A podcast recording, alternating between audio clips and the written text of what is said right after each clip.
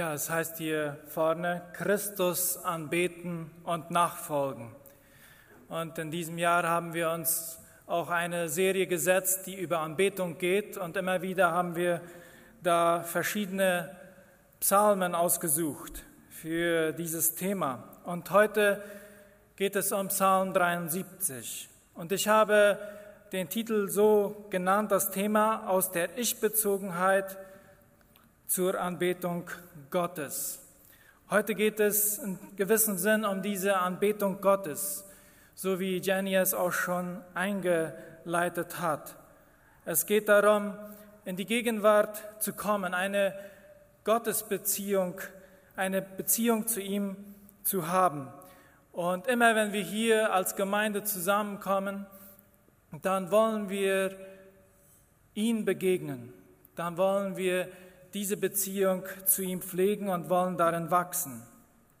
Wir kennen dieses Gebet, das Vater unser, und da heißt es ja, führe uns und erlöse uns. Ja, führe uns nicht in Versuchung, sondern erlöse uns von den Bösen. Führe uns nicht in Versuchung bedeutet, hilf mir mit diesem Bösen, das da in mir drinnen ist und erlöse uns von dem Bösen bedeutet, wenn ich von außen angegriffen werde, dann hilf mir bitte dabei. Und vielleicht ein Beispiel, eine, extrem, eine, eine extreme Versuchung könnte sein, wenn ich versucht bin, eine Affäre mit einer Frau einzugehen, die nicht meine Frau ist. Oder ein Angriff von draußen könnte sein, so wie unsere Urgroßeltern es erlebt haben in den Dörfern, wo die Banden von Machno kamen und die Familien mitnahmen, zerstörten. Oder wenn ich diese Diagnose bekomme, Krebs, nach einem Monat. Heute geht es darum, wie können wir beten? Wie können wir in diese Anbetung Gottes kommen, wenn wir in unserem Leben kämpfen mit diesen sündhaften Dingen, die in uns selbst sind, oder auch mit diesen zerstörerischen Angriffen, die von außen kommen? Und wenn es so scheint, dass unser Leben wie in einer Abwärtsspirale nur noch runtergeht. Und im Psalm 73 haben wir ein Gebet, das vielleicht nicht so extrem ist mit diesen beiden äh, Versuchen und Angriffen, sondern es ist, beschreibt eine ganz normale Alltagssituation. Der Psalmist sagt da in Vers 13, war es denn völlig umsonst, dass ich mein Herz reinhielt und kein Unrecht beging? Jetzt habe ich nichts als Sorgen von früh bis spät. Jeder Morgen bringt mir neuen Kummer. Ich habe versucht, ein gutes Leben zu führen, meine Hände sauber zu halten, reinzuhalten, mein Herz sauber zu halten. Ich lebe ein gutes Leben, bin ständig anständig, bin respektvoll, versuche Gott gehorsam zu sein, bin ehrlich, ich helfe anderen, ich lebe fromm, doch alles in meinem Leben scheint schief zu laufen. Da scheint es fast so, wie wenn der Psalmist diesen ersten Vers hier ironisch gemeint hat, nämlich er fängt damit an, Gott ist gut zu Israel, zu denen, die ein reines Herz haben. Und dann sagt er aber, Vers 13, war es denn völlig umsonst, dass ich mein, rein, mein Herz reinhielt und kein Unrecht beging? Warum lässt Gott das zu? Und dann kommt noch dazu, er sagt in Vers 3, denn ich beneidete die überheblichen Menschen. Ihnen geht es so gut, obwohl Gott ihnen völlig gleichgültig ist. Er schaut sich die Menschen um sich herum an und das ist, was er sieht. Diese Verse haben wir nicht gelesen, aber er beschreibt es da die scheinen ein sorgloses Leben zu führen. Die sind stark, die sind gesund, die, ihr Hochmut und Gewalt, das tragen sie zur Schau wie eine dicke Kette, sagt er. Sie tun, was ihr Herz begehrt. Sie schauen oft mit Verachtung auf andere Personen herunter. Sie spotten und setzen andere unter Druck. Und äh, sie meinen, ihre Sprüchen seien für die ganze Menschheit wichtig. Ja, das kennen ja wir auch dass man glaubt, einige haben die Weisheit dieser Welt gepachtet. Und sie scheinen sich immer pudelwohl zu fühlen und keine Sorgen im Leben zu haben. Und das Schlimmste noch, sie scheinen immer reicher und immer angesehener zu werden. Und ich, ich versuche ein reines Leben zu führen, aber bei mir läuft alles schief. Während die meisten Menschen um mich herum korrupt sind, böse sind, rücksichtslos und gierig und ein großartiges Leben führen. Wohin hat dem Psalmisten dieses geführt? Er sagt dann Vers 2, ich aber wäre fast zu Fall gekommen. Beinahe hätte ich den Boden unter den Füßen verloren. Und in der Bibel ist das immer eine sehr ernste Sache, den Halt zu verlieren. Es bedeutet geistlich runterkommen, praktisch vom Glauben abfallen, aufzugeben. Der Psalmist verlor bereits den Halt, weil er in Vers 3 sagt, ich beneidete die Stolzen, die Hochmütigen. Und Neid ist ja leider für uns heutzutage gar nicht mehr so schlimm, weil all die Werbung, all der Marketing, der gemacht wird, der basiert ja sich eigentlich auf Neid. Wenn wir das in der Kirchengeschichte schauen, dann merken wir, dass Neid eines der sieben Todsünden war. Neid bedeutet, wenn ich das Leben eines anderen möchte. Und was tut das an einem? Es saugt mir die Freude aus meinem eigenen Leben. Es beeinträchtigt auch meinen Ansporn, meinen Antrieb, mein Leben zu leben weil ich nur darauf schaue, ich möchte sein Leben haben, ich möchte ihr Leben haben, ich möchte so sein wie sie. Neid raubt unser eigenes Leben. Wir werden mehr und mehr selbstbezogen. Wir werden immer skeptischer, immer kritischer gegenüber anderen Menschen. Und wir werfen, letztendlich werfen wir unser eigenes Leben weg. Das ist es, was es bedeutet, den Halt zu verlieren. Lieber Gott, Du bist so gut zu denen, du bist so gut zu denen, die reines Herzens sind, sagt er. Aber ich war reines Herzens und du bist nicht gut zu mir. Es lohnt sich einfach nicht mehr. Ich glaube, ich, ich gebe auf. Wir sind versucht, hart zu werden, versucht aufzugeben, streitsüchtig zu werden, weil wir eine Enttäuschung nach der anderen in unserem Leben erleben und andere Menschen, die sich nicht so sehr bemühen, ein frommes, gutes Leben zu führen, denen geht es anscheinend super. Die leben in Saus und Braus. Und so geraten wir in diese Spirale der Verzweiflung, einer geistlichen Depression, man könnte sagen einer geistlichen Kapitulation. Wir, wir geben auf. Warum sollte ich Gott überhaupt noch folgen wollen? Die Antwort darauf ist, oder die Lösung, könnten wir auch sagen, ist das Gebet, ist die Anbetung Gottes. Und hier scheint der Wendepunkt zu kommen in den Versen 16 und 17. Da heißt es, deshalb versuchte ich zu begreifen, warum es den Gottlosen so gut geht. Aber das war mir zu schwer, bis ich eines Tages in Gottes Heiligtum kam den ersten 16 Versen, da wird Gott immer mit der dritten Person angesprochen. Dann ab Vers 17, dann wird Gott in der ersten Person angesprochen. Er, das ist, wird persönlicher. Du stellst sie auf schlüpfrigen Boden, du stürzt sie ins Verderben, doch ich gehöre noch immer zu dir. Du hältst mich bei deiner rechten Hand und so weiter. Da ist Beziehung da. Da ist ein Wendepunkt entstanden. Und er sagt, wo entstand dieser Wendepunkt? Bis ich eines Tages in Gottes Heiligtum kam. Was ist damit gemeint? Der Psalmist bezieht sich hier auf den Tempel in Jerusalem. Und dort im Tempel, da nahm er an dem Gottesdienst teil. Er am gemeinsamen Gebet, am Lobpreis und am Gesang, bei der Wortverkündigung aus den Schriften, bei der Einladung auch zur Buße, zur Buße und zur Bekenntnis.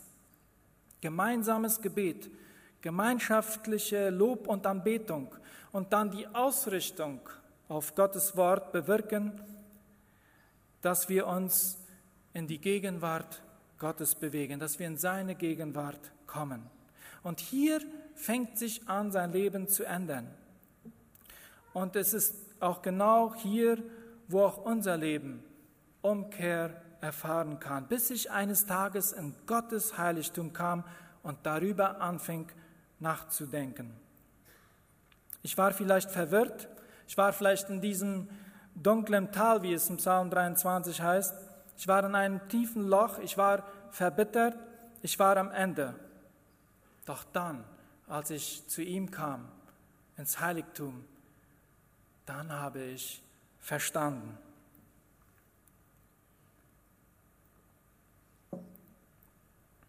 Wie kann es dazu kommen? Da ist erstens die Erkenntnis, das Schlimmste zugeben. Nochmal Vers 13. War es denn völlig umsonst, dass ich mein Herz reinhielt und kein Unrecht beging? Es ist ein bemerkenswertes Eigengeständnis. Was habe ich davon? Umsonst habe ich mein Herz reingehalten. Da entsteht dann die Frage, welches ist mein Ziel? Wenn wir sagen, ich habe Gott doch gedient, ich habe meinen Nächsten mit Liebe begegnet, ich bin immer zu den Gemeindeversammlungen gekommen, ich bin dabei gewesen, ich habe meinen Zehnten in die, in die Gemeinde gegeben, alles umsonst. Ich bin vergeblich, ehrlich und treu gewesen. Meine Absicht, der Grund, warum ich Gott gehorsam war, zu ihm im Gebet kam, war, der Psalmist, der bringt das selbst zum Ausdruck. Er sagt, mein Leben läuft nicht gut. Ich verdiene nicht genug Geld. Ich kann irgendwie nicht Karriere machen, bekomme keinen angesehenen Posten vielleicht in der Kolonie. Meine Beziehungen, die laufen nicht so gut. Ich habe liebe Angehörige zu Grabe getragen. Ich mag mich nicht. Ich finde mich nicht schön. Mit anderen Worten, mein Leben läuft nicht sehr gut. Der Psalmist gibt zu, ich habe mich angestrengt, fromm und christlich zu leben. Ich tat es, weil ich dachte, wenn ich all diese Dinge tun würde, dann würde Gott mir ein gutes Leben geben. Er hat mir aber kein gutes Leben geschenkt. Alles, was ich getan habe, das war wahrscheinlich letztendlich umsonst. Das ist meine Frage, wie ist das bei uns? Wie ist das bei dir? Wie ist das bei mir?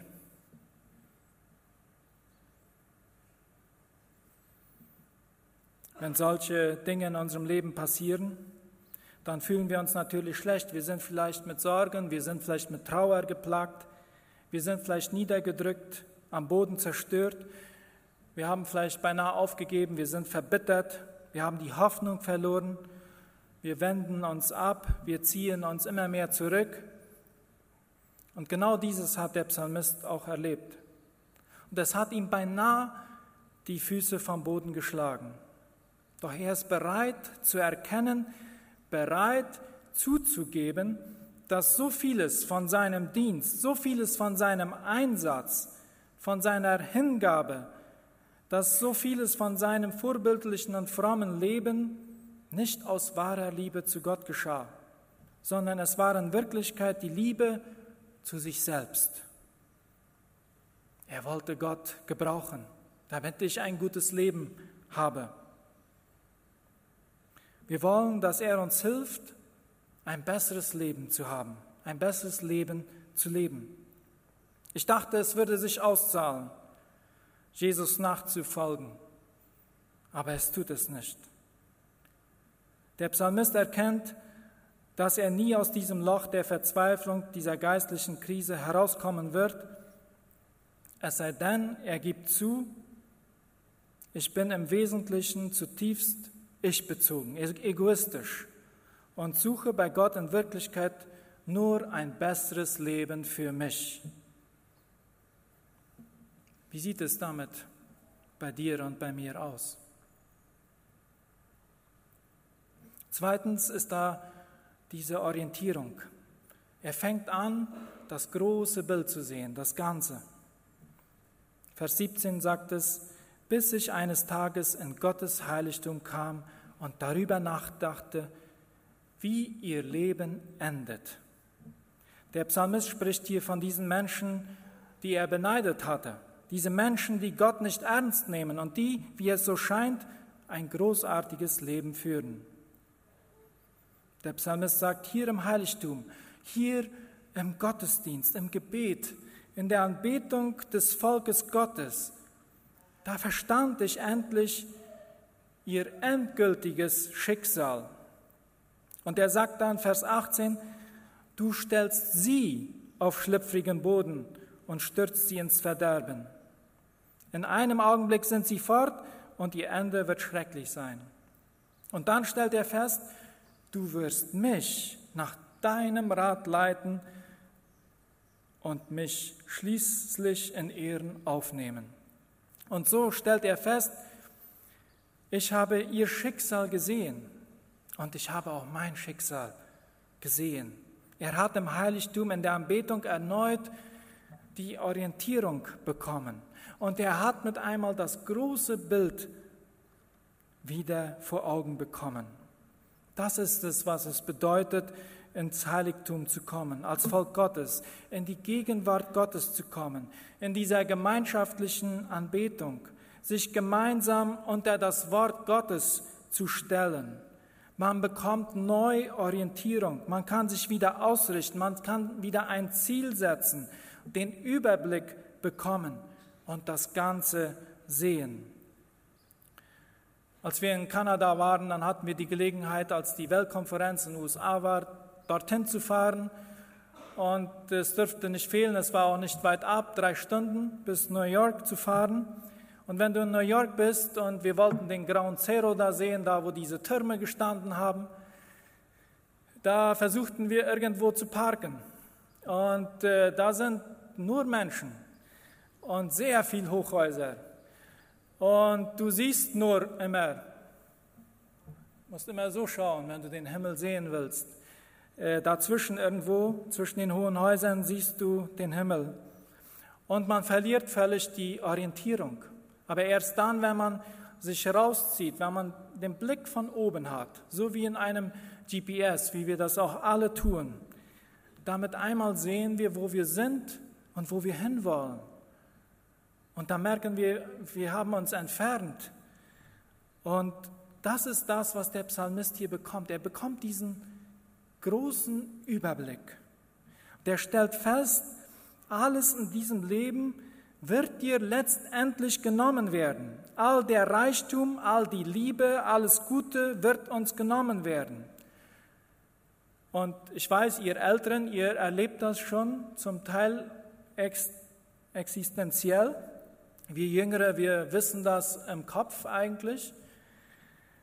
Und äh, jede Liebesbeziehung, die du hast, wird genommen werden. Jeder Guarani, den du hast, der wird dir weggenommen werden. Der Psalmist erkennt, dass alles unter dieser Sonne ein Ende haben wird. Es wird vorübergehen. Das Leben geht sehr schnell an uns vorbei. Es wird weggenommen werden. Und wenn Geld hier, Macht da, Wohlstand hier alles ist, was du hast, dann sind wir letztendlich zu bedauern. Mitten in der Anbetung Gottes erkennt der Psalmist, Moment mal, warum beneide ich eigentlich diese Leute? Sie sollten mir doch eigentlich leid tun. Er sagt da, wenn ich nur dich habe, so frage ich nichts nach Himmel und Erde. Und plötzlich ist der Neid wie von allein verschwunden. Und er vergleicht das sogar mit einem Traum. Und ich glaube, den habt ihr alle schon mal gehabt, einen Traum, wo du dir alles vorstellen kannst, wo du alles spürst am Körper, wo du vielleicht sogar nass geschwitzt aufstehst und dann merkst, zum Glück, das war alles nicht so. Es war nur ein Traum. Da kommt, vielleicht hattest du große Angst im Traum und beim Aufwachen dann kommt diese große Erleichterung und du kannst sogar darüber lachen. Alle Macht und jeder Reichtum in dieser Welt ist wie ein Traum. Jeden Tag gehen wir in diese Welt hinaus und die Welt sagt uns, ich bin die Realität, ich bin die einzige Wahrheit. Wir bekommen Angst, wir werden depressiv, wir werden verbittert, haben keinen Frieden und so weiter. Der einzige Reichtum, der bleibt, ist das, was Gott für dich getan hat. Wer du in Gott bist und deine Beziehung zu ihm. Nur im Heiligtum, in der Anbetung Gottes, im Gebet, im Wort Gottes und so schön verbildlicht im, beim Abendmahl können wir frei werden von Angst, von Neid, von Wut, von Bitterkeit, von dieser großen Ich-Bezogenheit, die wir in unserem Leben haben.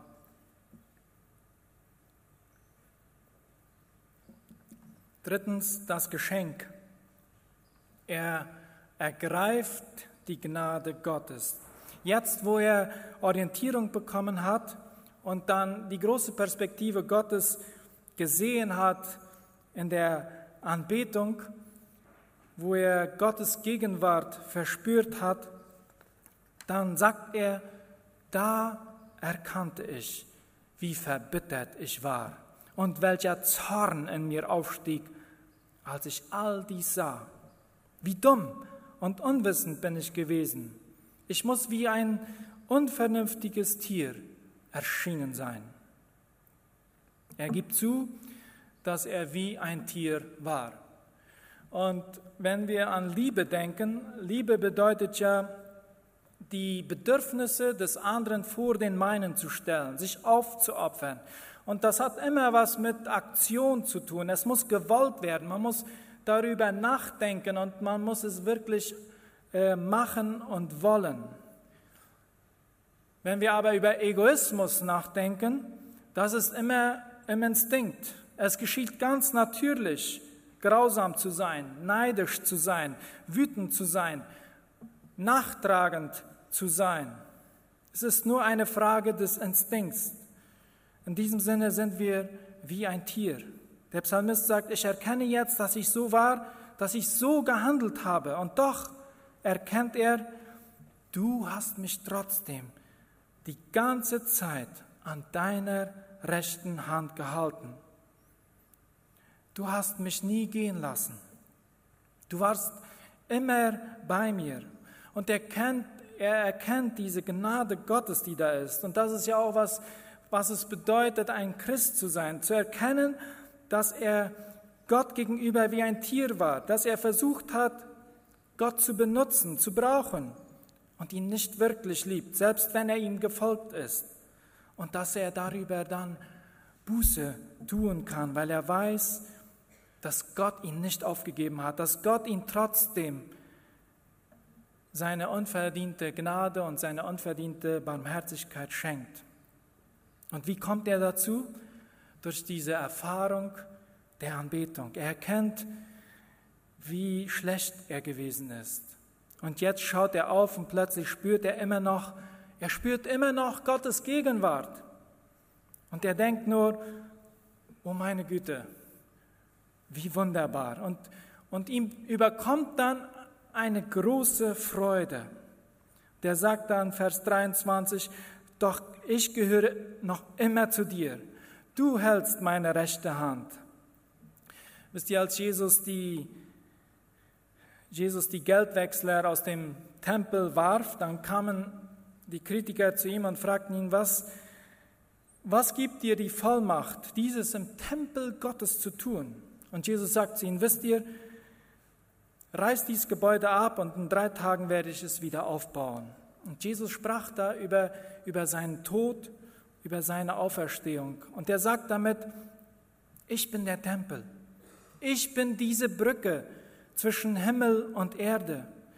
Ich bin das letzte blutige Opfer, das für die Sünden büßen wird, ins Heiligtum zu gehen bedeutet letztendlich zu Jesus Christus zu kommen. Ich habe erkannt, dass du für meine Sünden am Kreuz gestorben bist. Und da am Kreuz, da hat Jesus gesagt, mein Gott, mein Gott, warum hast du mich verlassen? Vater, ich kann deine Hand nicht mehr spüren. Er konnte die Hand seines Vaters nicht mehr spüren. Warum nicht? Weil Jesus an unserer Stelle stand und er bekam das, was wir, was du und ich verdient hätten. Und so kann der Psalmist dann sagen, doch ich gehöre noch immer zu dir. Du hältst meine rechte Hand. Du wirst mich nach deinem Rat leiten und mich schließlich in Ehren aufnehmen. Und da passiert viertens diese Erneuerung. Der Psalmist ordnet erneut die Liebe seines Herzens. Wen habe ich im Himmel außer dir? Er sagt, du bist mir wichtiger als alles andere auf dieser Erde. Da passiert eine Erneuerung in ihm. In Vers 13 sagt er noch, vergebens habe ich ein gutes Leben geführt. Ja, ich bekomme keinen Wohlstand. Ich bin nicht angesehen. Welches ist die Liebe, die größte Liebe in deinem Leben? Was ist es? Welches ist deine größte Liebe? Ist es Erfolg? Ist es immer Recht haben? Ist es Karriere? Ist es Sexualität? Ist es Reichtum? Alles, was wir mehr lieben als Gott, das wird uns letztendlich versklaven. Wir werden zu äh, Workaholiker, wir verzweifeln emotional, wir bekommen unkontrollierbare Ängste, da kommt Wut, Hass, Bitterkeit auf. Der Psalmist sagt, wenn ich nur dich habe, so frage ich nichts nach Himmel und Erde. Gottes Liebe ist die einzige Liebe, die du nicht verlieren kannst, wenn du versagst. Nur im Heiligtum, bei Jesus Christus, in der Anbetung Gottes, können wir erleben, was es bedeutet, durch tiefe Täler zu gehen, aber dass mein Fuß nicht abrutscht, stehen bleibt. Nur bei Jesus Christus am Kreuz wird unsere Liebe erneuert. Im Heiligtum, in der Anbetung Gottes, im Wort Gottes konnte er die Gnade neu entdecken. Er konnte sie neu für sich in Anspruch nehmen, neu für sich ergreifen. Wenn ich nur dich habe, so frage ich nichts nach Himmel und Erde. Wir werden gleich abschließend ein Lied singen, wenn Friede mit Gott meine Seele durchdringt. Und wisst ihr, dieses Lied, das hat, Lied Nummer 169, das hat Spafford geschrieben. Er hat es gedichtet und er war ein Rechtsanwalt. Mit seiner Frau Anna und seinen Kindern lebte er in Chicago. Und als 1871 Chicago von einem schweren Feuer zerstört wurde, oder ein großes Feuer war da, dann verloren ungefähr 300 Menschen ihr Leben und über 100.000 verloren ihre Heimat. Und er als Anwalt, er hatte in Immobilien investiert. Der hatte alles verloren.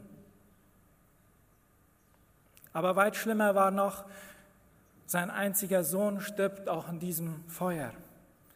Und nach zwei Jahren wollte er mit seiner Familie nach England reisen. Er wird verhindert, weil er noch eine Geschäftsreise hat und seine Frau und seine vier Töchter gehen aufs Schiff doch dieses Schiff kollidierte und alle vier Töchter ertranken.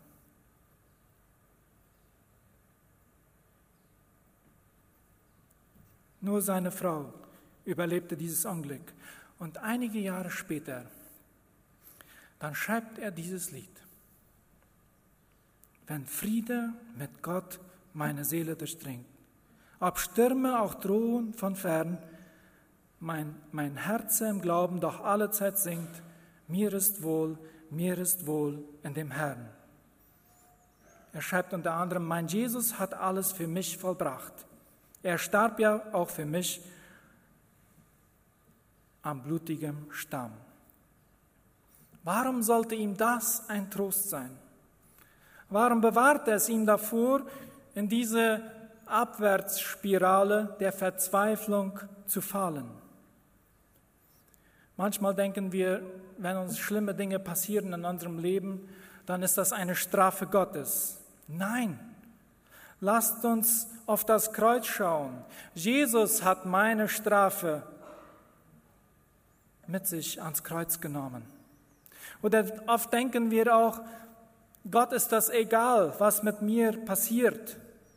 Nein, das Kreuz schenkt uns ein Gott, der sagt, auch ich habe mein Kind verloren und das freiwillig für dich und für mich, um uns zu retten.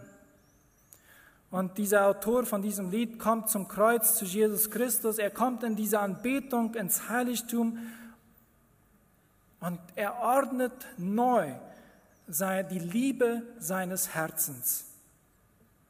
Und das dürfen auch wir immer wieder tun. Und mit dem Psalmisten auch einstimmen, wie er ganz am Schluss sagt, damit einmal sagt er, doch mir geht es gut, weil ich mich nah an Gott halte. Du bist mir wichtiger als alles andere auf der Erde. Das ist wahre Anbetung. Das wünsche ich, dass wir das erleben können und dass wir unserem Gott so begegnen können. Wir singen gemeinsam dieses Lied, stehen wir auf dazu, wenn Friede